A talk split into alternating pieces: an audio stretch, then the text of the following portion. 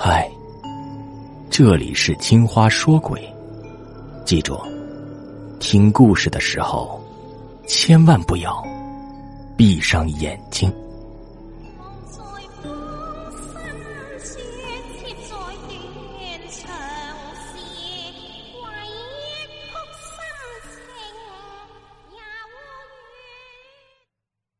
王德彪很伤心，妻子去世已经三个月了。他依然在后悔，后悔那天晚上不该让他出去，为得病的自己去买药，跑了大半个市区。回来后不久就因为淋了雨而病倒了，病得把生命也赔了进去。悔恨和思念像一条毒蛇一样纠缠在他心里。离开伤心地这么久，他想去妻子的墓看看，倾吐自己的心声。来到公墓园里，妻子的墓前。王德彪泣不成声。他回忆着以前与他相识相知，直至相爱的点点滴滴，悲痛的难以自制。疲惫的他居然在妻子墓前睡着了。等他被夜风吹醒时，已经是深夜了。公墓在静静的月光下透着恐怖的气氛。王德彪有点害怕，一个活人置身无数的墓碑之中，本来就是让人感到恐怖的事儿。他急忙往公墓门口赶去，可是大门已经紧闭了。王德彪无奈的坐在一棵大树下，等待黎明的到来。他忽然觉得，自己左边不远的一座豪华的墓在摇动，不敢置信的擦了擦眼睛。王德彪再次望去，没错，是在摇。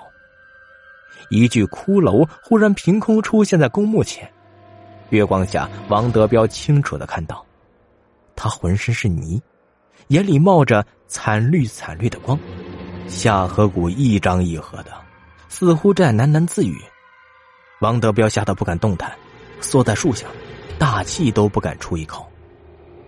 借着月光，他看到了墓碑上的字：“吴海，终年六十九岁，为人和善，行善无数，受人尊敬，希望他安息。”骷髅忽然悲鸣起来。